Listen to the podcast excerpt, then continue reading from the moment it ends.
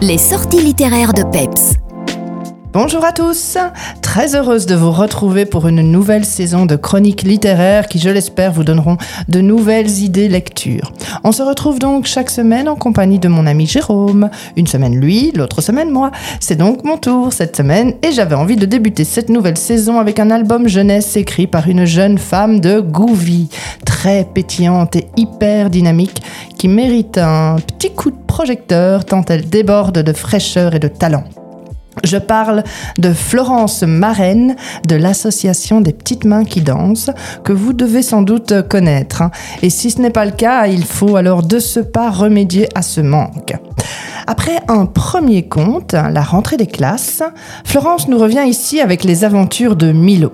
Un album composé de trois comptines interprétées, et c'est là toute l'originalité de cet album, en langue des signes francophones belges. Un livre de contes pour tous les enfants, sourds et entendants. Les textes sont de Florence Marraine et les illustrations de Marie Pirard. Dans chaque conte, on suit donc Milo. Il part à l'aventure en forêt, à la ferme ou encore au pays des rêves. Pour chaque comptine, deux vidéos vous sont proposées. Vous pourrez ainsi découvrir la comptine mise en musique et bien entendu traduite dans la langue des signes.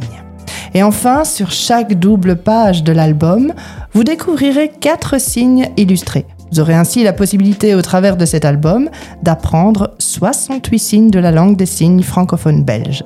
Les aventures de Milo par Florence Marraine et Marie Pirard. Vous souhaitez rencontrer Florence Marraine? Bonne nouvelle. Florence des Petites Mains qui Dansent collabore avec la Bibliothèque publique de Vielsalm dès cette rentrée et chaque troisième samedi du mois, elle viendra raconter et signer quelques histoires et comptines. À bientôt